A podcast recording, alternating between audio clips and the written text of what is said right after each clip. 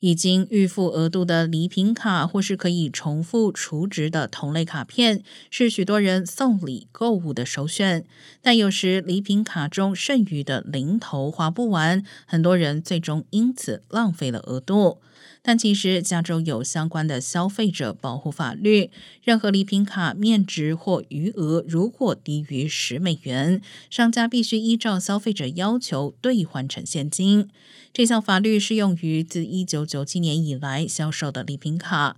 不过，虽然该法律有良好的利益，消费者依然经常遇到店家拒绝折换成现金的情况。